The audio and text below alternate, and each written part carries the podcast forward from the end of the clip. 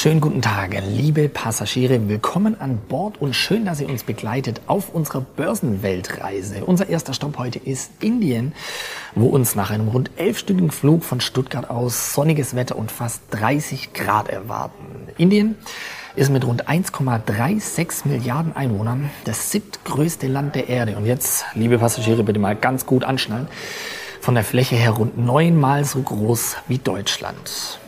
Ein richtig, richtig beeindruckendes Land also, auf das wir da gerade zusteuern. Und mit mir im Cockpit sitzt gewissermaßen Andreas Lipko von der Comdirect. Andreas, schön, dass du uns begleitest heute auf dieser Reise. Und bevor wir jetzt zum Landeanflug ansetzen, mal die Frage an dich. Warst du denn persönlich schon mal in Indien? Nee, Marcel, da muss ich leider verneinen. Ich war noch nicht in Indien, aber ich habe gehört, dass es ganz spannend und toll sein soll, sehr vielseitig und wie du schon gesagt hast, groß vor allen Dingen.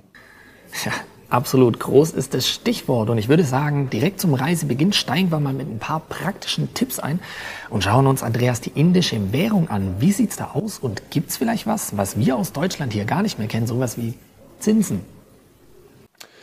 Ja, ganz interessant ist, dass die ähm, Zentralbank in Indien, die hat nämlich im Gegensatz zu den anderen großen Zentral- oder Notenbanken den Fokus ganz stark auf Preisstabilität.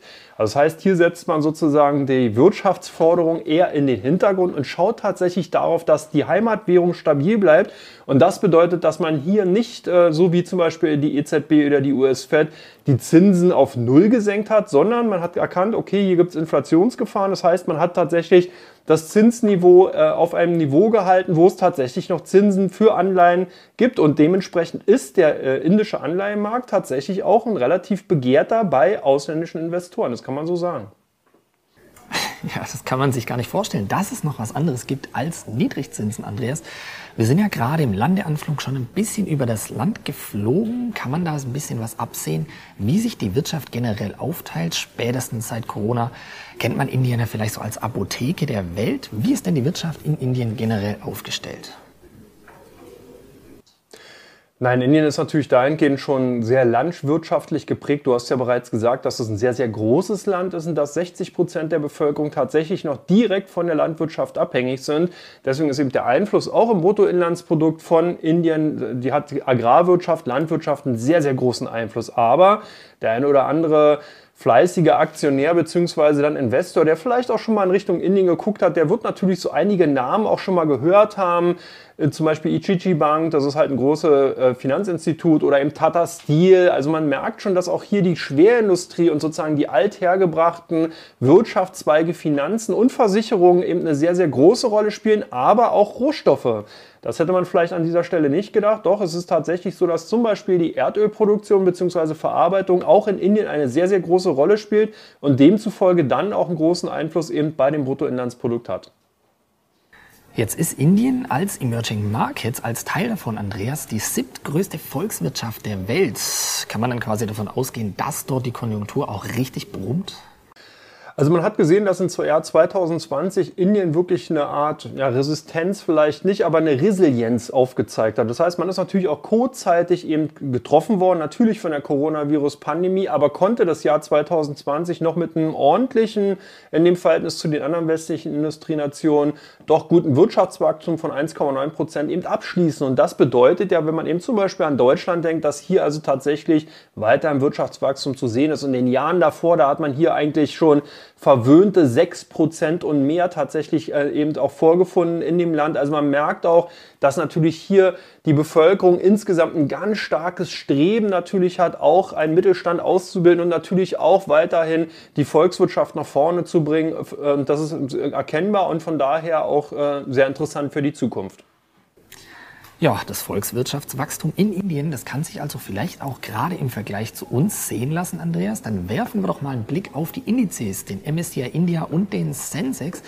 Wie haben die denn so performt? Ja, hier muss man sehen, dass es ganz interessant ist, wenn man sich beide Indizes tatsächlich mal anschaut. Wenn man also in MSCI India über den Sensex liegt, dann sieht man, dass hier doch eine sehr, sehr starke Outperformance zu sehen ist in Richtung Sensex. Das hat damit zu tun, dass der MSCI India natürlich erstmal weniger Kandidaten hat. Der Sensex-Index hat 30 Kandidaten und der MSCI India, glaube ich, nur 11 oder 12, also wesentlich weniger. Aber äh, hier ist eben auch die Gewichtungsfrage. Maßgeblich. Das heißt, hier sind, hat zum Beispiel eine äh, Reliance Group eine sehr hohe Gewichtung bei den MSCI India und das führte eben dazu, dass der, der Index der MSCI India insgesamt nicht so gut abgeschnitten hat wie der Sensex 30, der halt wesentlich äh, wie soll man, homogener ist. Das heißt, man hat hier eben andere Gewichtungen, man hat hier wesentlich mehr Branchen drin und vor allen Dingen ist im letzten Jahr besonders die Finanzwirtschaft, Versicherung und eben auch Banken sehr gut gelaufen und die werden halt im MSCI India nicht so stark in dieser Form, also reine Bankenwerte eben gewichtet. Jemand noch einen Tomatensaft? Amaya und Sekt? Nee, danke, ich bin gerade mitten im Interview. Oh, sorry. Also, Andreas, du hast ja gerade ohnehin schon ein paar Unternehmen genannt aus Indien. Was würdest du denn sagen, sind so Unternehmen oder auch Aktien, die man als Anleger kennen sollte oder zumindest vielleicht mal einen genaueren Blick drauf werfen könnte? Ja, du hast mir ja natürlich im Vorfeld schon so ein bisschen natürlich das Thema auch gesagt und deswegen habe ich mal so äh, etwas tiefer in, die, in den Fundus reingegraben und habe mir halt mal ein paar Unternehmen rausgesucht und das ist ganz interessant, das hätte ich persönlich auch nicht erwartet. Ich habe gedacht, hey, wir haben in den letzten Quartalen natürlich die Technologiewerte gesehen, die nach vorne geprescht sind und der eine oder andere Zuschauer kennt natürlich auch eine Infosys, aber wer im letzten Jahr auf die Infosys gesetzt hat, der hat nicht wirklich damit das auf den Siegerpferd gesetzt, sondern eher aufs untere Mittelfeld. Interessant ist da tatsächlich die Banken sehr, sehr gut performt haben. Also hier ist eine Axis Bank zu nennen oder eben eine Bajar Financials. Services, die eben hier sehr gut performt haben. Damit konnte man immerhin 32 bzw. fast 20 Prozent Kursgewinne erzielen. Oder eine State Bank, äh, die ebenfalls mit 52 Prozent ganz weit vorne ist. Aber ganz interessant ist auch eine Ultratrack Zement, also wirklich ein Bauunternehmen, hat ebenfalls 26 Prozent in dem letzten Jahr erzielt. Und da merkt man schon, dass wir hier tatsächlich einen Markt haben, der eher davon geprägt ist mit dem Drang nach vorne. Das bedeutet, die Volkswirtschaft will wachsen. Man hat ja auch eine sogenannte gelenkte Volkswirtschaft. Das bedeutet, dass hier der Staat doch einen ganz schön großen Einfluss hat und dafür Sorge trägt, dass viel Regulatorik vorherrscht. Das hat man vielleicht auch gemerkt, wenn man sich so ein bisschen mal die politische Gemengelage halt in Indien anschaut als auch eine sehr, sehr starke Abschottung eben von Konkurrenz durch andere Staaten, die eben in das Land wollen. Also von daher ist es eher so ein, wie soll man sagen, geschlossener Kreislauf und der will natürlich nach vorne. Dafür braucht man Geld. Deswegen sind die Banken sehr, sehr stark gelaufen und natürlich die Bauwirtschaft, weil man da Büroflächen, Häuser und so weiter baut. Also das ist schon ganz interessant, weil wir hier tatsächlich einen anderen Trieb oder eine andere Vorgehensweise sehen als in an den westlichen Industriebörsen beziehungsweise dann eben Finanzplätzen.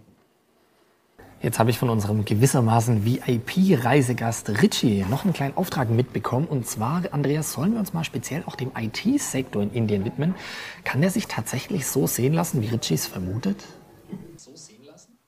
Nee, genau. Also da muss ich sagen, der hatte eben in, der, in den vergangenen Jahren nicht wirklich gut performt. Also ich habe ja schon die Infosys angesprochen, die hatte natürlich hier und da schon in den letzten Jahren noch einige andere Problemchen gehabt und da wird man noch ein bisschen nachkurieren. Aber der Technologiesektor ist da, das kann man ganz klar sagen. Indien hat natürlich auch weltweit einen exzellenten Ruf, was eben in IT-Technologie angeht. Aber die Unternehmen, die waren hier so ein bisschen eher lahmende Gaule, wenn wir eben bei dem Beispiel oder den Gleichnis zum Pferderennen bleiben wollen.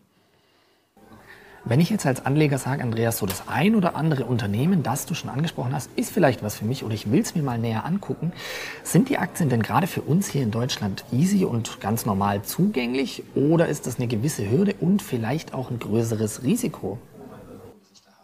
Na gut, Risiken hat man ja sowieso generell. Wenn man in Aktien investiert, hier hat man natürlich noch zusätzlich das Risiko. Klar, man investiert in eine Emerging Market, also in eine aufstrebende Volkswirtschaft, die sozusagen noch nicht den Status einer etablierten Volkswirtschaft erreicht hat. Das ist immer mit exorbitanten bzw. extra Risiken verbunden, das muss man ganz klar sagen. Es gibt aber für deutsche Anleger die Möglichkeit, sogar an den deutschen Börsenplätzen und natürlich auch an der Börse Stuttgart eben indische Aktien zu handeln. Die werden nämlich teilweise in Form von sogenannten GDRs eben gelistet. Das bedeutet, man kauft tatsächlich nicht die original indischen Aktien, sondern die wurden von einem Finanzinstitut eben an dem Heimatplatz in Indien gekauft. Dann hat dieses Institut einen sogenannten GDR eben rausgegeben, also einen German Deposit Receipt. Und diese können dann eben zum Beispiel an den deutschen Börsenplätzen gehandelt werden. Und dadurch gibt es eben die Möglichkeit, dass auch deutsche Anleger kostengünstig, zum Beispiel an der Börse Stuttgart, dann eben die GDRs in indischen Aktien entsprechend kaufen können. Dann kommen wir jetzt endlich mal zur Königsfrage, Andreas. Indien gilt nämlich an der Börse schon länger, vielleicht sogar seit Monaten und Jahren als Geheimtipp, als das nächste große Ding. Siehst du das genauso oder würdest du das sagen, ach, da müssen wir uns noch ein bisschen gedulden? Also hier spielt die politische Komponente eine wirklich wesentliche Rolle. Wir haben in der letzten Zeit oder in den letzten Quartalen oftmals sehr überraschende Züge gesehen, die dafür gesorgt haben, dass hier oder da der eine oder andere Investor doch ein bisschen negativ überrascht worden ist. Da gab es dann eben Verbote teilweise von zum Beispiel Goldbesitz oder eben auch sehr starke Regulierung. Ich habe es bereits angesprochen in einzelnen Sektoren, wo erstmal Investoren gesagt haben, ich gucke mir das erstmal an, trete mal an die Seitenlinie und guck mir mal die weitere Entwicklung an. Das ist so ein bisschen das Problem, was man oftmals bei Emerging Markets hat, dass eben hier nicht eine wirklich politische, ich nenne es jetzt mal Festigkeit oder eben auch Prognostizierbarkeit eben vorhanden ist und dass hier eben gerade diese Komponente eben sehr, sehr wichtig ist und einen sehr großen Einfluss eben auf die Performance hat. Von daher muss man das auf jeden Fall berücksichtigen. Aber ich denke, zukünftig kommt man an dem Land eigentlich nicht vorbei. Zumindest als kleine Depotbeimischung sehe ich es ähnlich wie China. Wir haben hier eine Volkswirtschaft, die eben von der Menschen äh, Bevölkerungsdichte her wirklich tatsächlich das zweitgrößte Land in der Welt ist. Und von daher sollte das dann eben in einem gut äh, aufgeteilten oder eben auch gut positionierten Depot eigentlich nicht fehlen. Was du bereits auch schon erwähnt hast, ist der Rohstoffmarkt, wo Indien tatsächlich auch eine ja, relativ große Nummer ist, Andreas. Da gibt's ja auch schon länger, wenn man es von den Rohstoffen kennt, den Fun Fact gewissermaßen, dass Indien am Goldpreis eine relativ große Rolle spielt, und zwar in Form des Heiratsmarkts. Wirkt er sich tatsächlich so stark auf den Goldpreis aus? Ja, tatsächlich. Also es ist auch ganz interessant, es ist wirklich so, dass eben hier Gold eine ganz, ganz andere Rolle noch spielt. Das ist gesellschaftlich viel, viel tiefer verankert. Da ist es wirklich eben auch ein Zeichen, dass man eben nicht nur der Ehrerbietung und des Respekts, sondern tatsächlich eben auch, dass man eben dadurch dann bestimmte Traditionen einfach pflegt und eben auch fortführt. Und das bedeutet jetzt sozusagen diese Faszination der großen Zahl. Das bedeutet, selbst wenn eben ganz, ganz viele Menschen kleine Summen nur kaufen und gar nicht wirklich im tausenden Bereichen im Gold äh, sozusagen dann konsumieren beziehungsweise eben an den Märkten kaufen, hat das eben wirklich auch eine Auswirkung, die man tatsächlich sieht. Das heißt, eben zu bestimmten Feierlichkeiten, Hochzeiten oder eben auch äh, anderen religiösen Festen werden, wird Gold nachgefragt dann entsprechend in Form von Schmuck natürlich verschenkt an Bekannte, Verwandte und äh, Freunden halt. Und das ist tatsächlich teilweise an den Goldmärkten im Vorfeld dann zu sehen. Und wenn wir jetzt, Andreas, so ganz langsam auch mal an unsere Rückreise, an unseren Rückflug denken und den Blick mal so ein bisschen nach links und rechts werfen, dann sehen wir da natürlich auch China. China auch riesengroße Volkswirtschaft und das heißt, Andreas, da wachsen in Asien vielleicht so zwei große Player ran, China und Indien nebeneinander. Gab es ja auch schon Konflikte an der Grenze. Wer von beiden denkst du, hat denn vielleicht künftig die Nase vorne? Also ich denke, wenn man hier tatsächlich einen Performance-Gedanken äh, im Vordergrund stellt, Ganz klar China. China ist eben wirklich hier wesentlich fortschrittlicher, hat eine wesentlich dann eben, ich sage jetzt mal, verlässlichere Politi politische Struktur. Das muss man halt so sagen, man weiß, woran man da ist. In Indien ist es halt die Situation noch ein bisschen anders.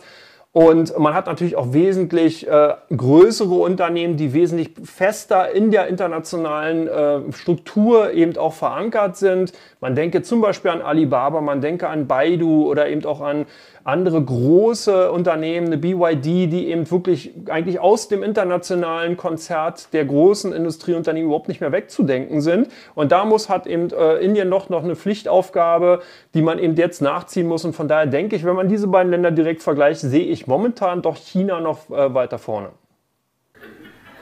Dann gibt es gewissermaßen zum Abschluss unserer kleinen Reise nach Indien noch einen Fun Fact von mir. Das arabische Zahlensystem, das wir alle nutzen und natürlich auch speziell wir hier an der Börse immer, immer wieder in Gebrauch haben, stammt eigentlich gar nicht von dort. Es stammt ursprünglich aus Indien. Wusste ich ehrlich gesagt auch nicht, aber dort wurde es gewissermaßen erfunden, auch die Null. Und dann erst von arabischen Gelehrten verbreitet. Also könnt ihr beim nächsten Smalltalk irgendwo, wenn Corona es wieder zulässt, an Partys oder bei Familienfeiern ein bisschen damit angeben. Und ich danke dir erstmal, Andreas, für deine Einschätzung, für deine Expertise und die Reisebekleidung heute nach Indien und lass dich zum Schluss auch noch ein kleines Fazit über das Land und die Wirtschaft ziehen. Ja, auf jeden Fall denke ich, ist Indien äh, hochinteressant und ich kann mir gut vorstellen, dass man hier das ein oder andere interessante Unternehmen durchaus finden kann. Und ich bin sicherlich auch mal gespannt. Vielleicht war ja auch schon jemand von den Zuschauern vor Ort, hat selber das Land mal kennengelernt. Wie gesagt, es ist ja riesig groß. Allein, glaube ich, 50 verschiedene Dialekte sollen dort gesprochen werden. Vielleicht kann man die auch in die Kommentarleiste mal reinschreiben, wie eben äh, das Land entsprechend aufgefallen ist. Ganz genau, Andreas. Was ihr darüber hinaus auch noch in die Kommentare packen könnt. Wir beide, Andreas und ich, wir steigen jetzt zwar in den Flieger, wir wissen aber noch gar nicht genau, wo wir als nächstes landen. Das bestimmt nämlich ihr. Packt die Kommentare voll, welche Länder, Regionen, Gegenden und ähnliches ihr in den nächsten Folgen sehen wollt, was wir uns mal anschauen sollen. Und dann würde ich sagen, abonniert den Kanal, dann verpasst ihr nichts in dieser Reihe, auch nicht von Richie oder von Conny. Und wir sehen uns bei den nächsten Videos. Ciao, ciao.